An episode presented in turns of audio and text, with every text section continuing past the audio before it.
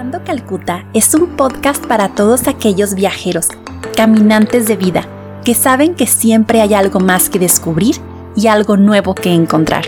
Nos inspiran las palabras de Madre Teresa de Calcuta. Haz algo hermoso para Dios. Yo soy Tere Ávila y me da muchísimo gusto que estés aquí.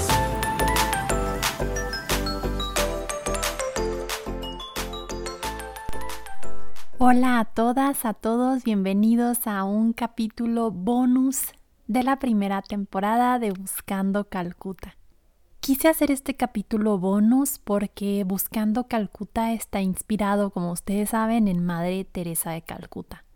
Saben cuánto la amo, saben lo que ha significado para mi vida, para mi familia, y quise hacer un capítulo cortito sobre sus enseñanzas ya tenemos uno que es sobre las prácticas espirituales de las misioneras de la caridad, pero creo que se podrían hacer muchísimos sobre su legado al mundo, sobre sus oraciones, lo que le gustaba hacer, sus frases, y más que relatar su vida, que creo que eso es posible que lo veamos en alguna página de internet o por ahí hay un video grabado con la pastoral juvenil sobre la vida de Madre Teresa de Calcuta en la que em, está un seminarista muy bueno, Benjamín.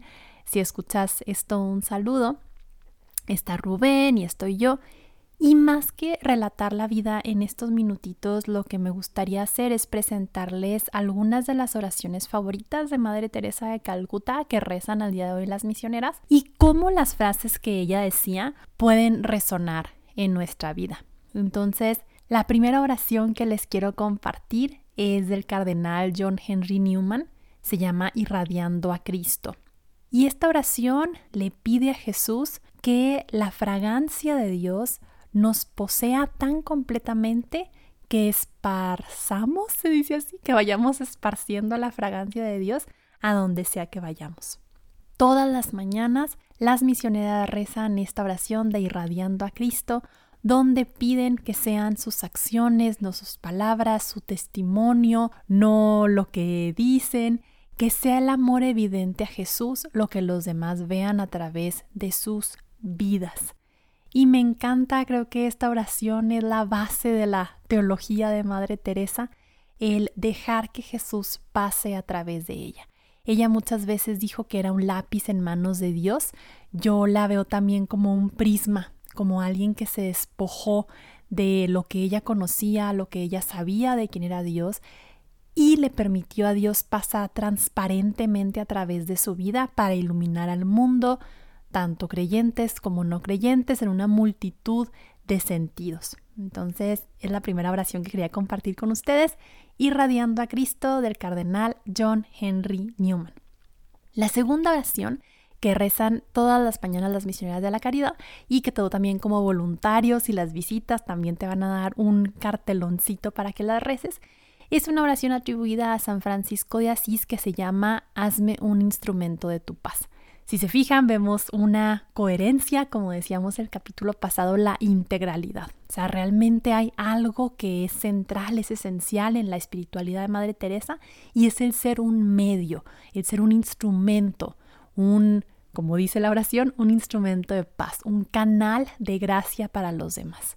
También les recomiendo mucho esta oración que habla de ahí donde haya odio, siempre yo amor, ahí donde haya división, siembre yo unidad, donde haya oscuridad, lleve yo luz, y así se va la oración. Entonces es una petición a Dios de que nos mande a donde sea que nos necesiten. Sé que muchos a lo mejor conocen esta canción de alma misionera, creo que es de los legionarios de Cristo, que en alguna parte dice, llévame donde los hombres necesiten tus palabras. Y bueno, pues en eso también se basa la espiritualidad de Madre Teresa, de ser útiles en un sentido lindo, o sea, de ser velas para los demás, de ser luz para los demás. La tercera oración y con la que quiero cerrar esta primera parte del capítulo bonus es el memorare. En español es el acordaos. Y empieza, acordaos, oh piadosísima Virgen María, que jamás se ha oído decir que ninguno de los que han acudido a ti han salido defraudados.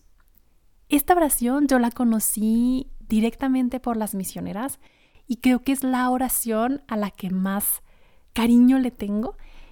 No sé, creo que ya les he platicado que antes de las misioneras de la caridad no me consideraba yo como tan mariana y al momento de ver el testimonio de vida que ellas dan sobre la presencia y el amor y la ternura de María, pues empecé a, a, ver a María como más cercana y empecé a rezar mucho esta oración.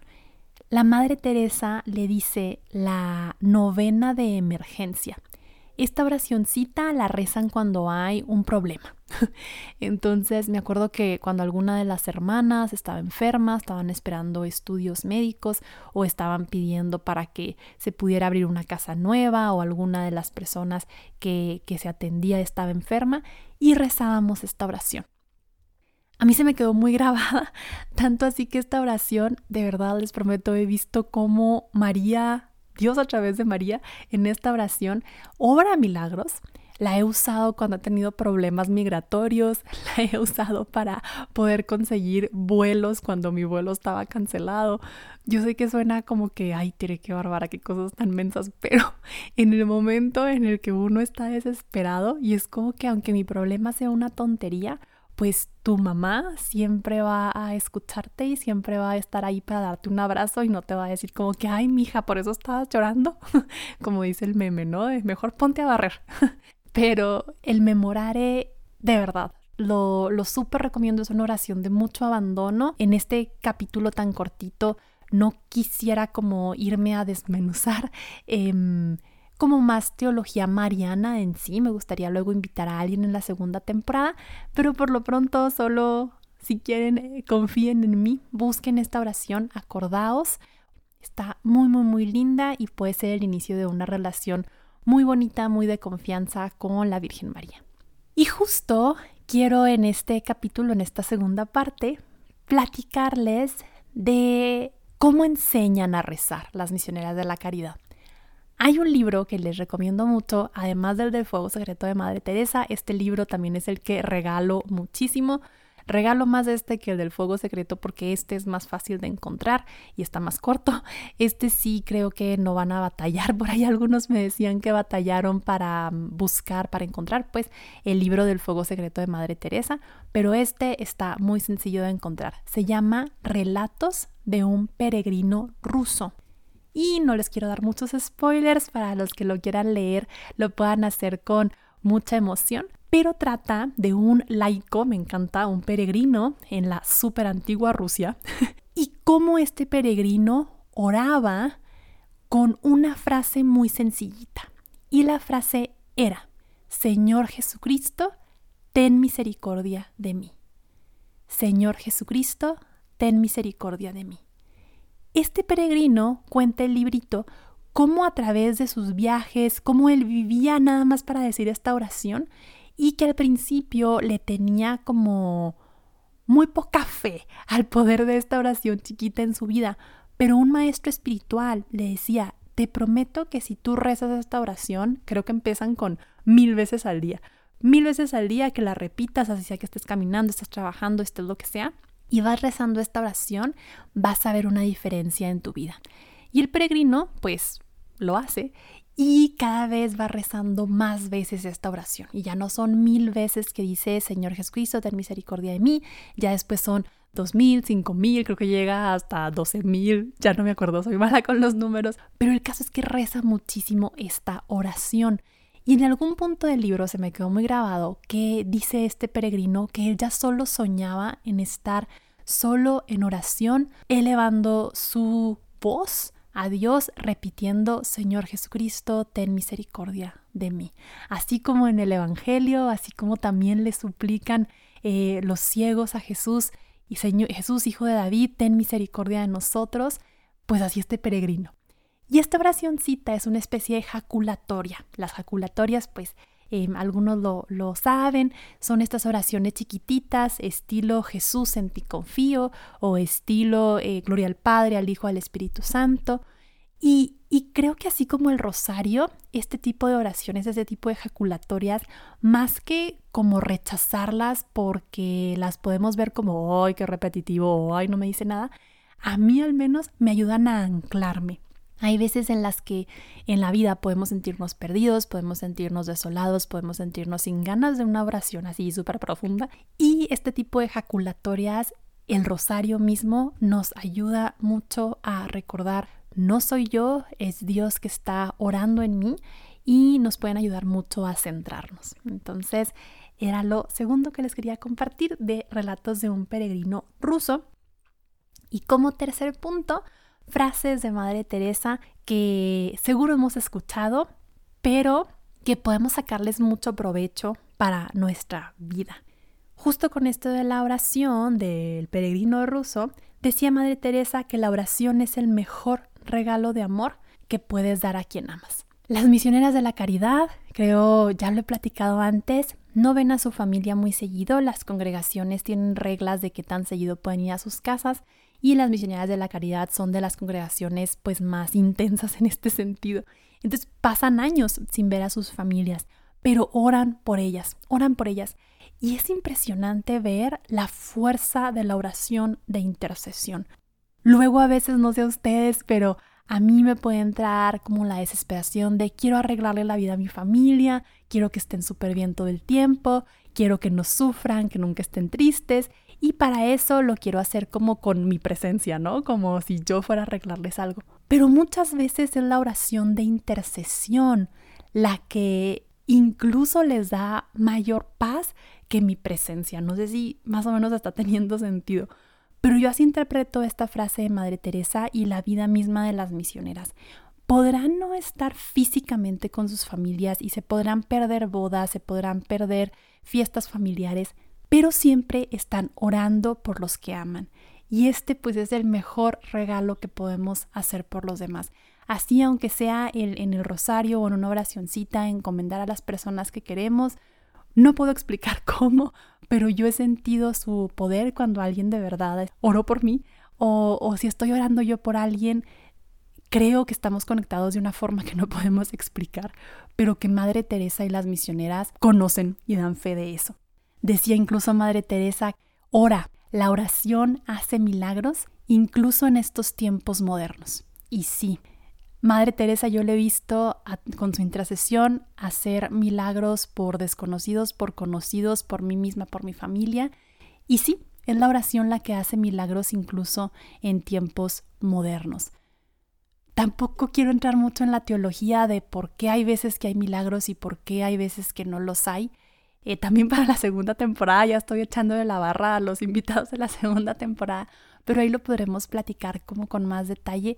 Por lo pronto creo que nos puede quedar esta esperanza de intentar orar, intentar orar, no porque Dios sea una especie de cajero o sea una especie de genio de la lámpara maravillosa, sino como oraciones de abandono, oraciones de abandono de quien confía, de quien pone en manos de Dios lo que sea que le aturde y que confía en la bondad misericordiosa del Padre para satisfacer eh, las inquietudes que tenemos en nuestro corazón o en nuestra vida. Hay una oración muy linda de Madre Teresa donde dice que Jesús es todo para ella, que Jesús es luz, Jesús es vida. Y esta es también una de las cosas que quería yo platicarles de cómo Madre Teresa le pone rostro a Dios. Yo antes de estar en Calcuta, antes de conocer a las misioneras, rezaba mucho y todavía lo sigo haciendo como Señor, como así muy abstracto como Dios. Pero el ponerle nombre, o sea, el decir Jesús, creo que también es bien poderoso, porque entonces ya estamos viendo el rostro del Jesús que incluye, el Jesús que sana, el Jesús que dialoga, el Jesús que camina y el Jesús que es el camino al Padre. La semana pasada decíamos que el Papa Francisco decía que la iglesia no era una ONG y la Madre Teresa ya años antes había dicho algo parecido de su congregación. Ella decía, las misioneras de la caridad no somos trabajadoras sociales, somos contemplativas en el corazón del mundo.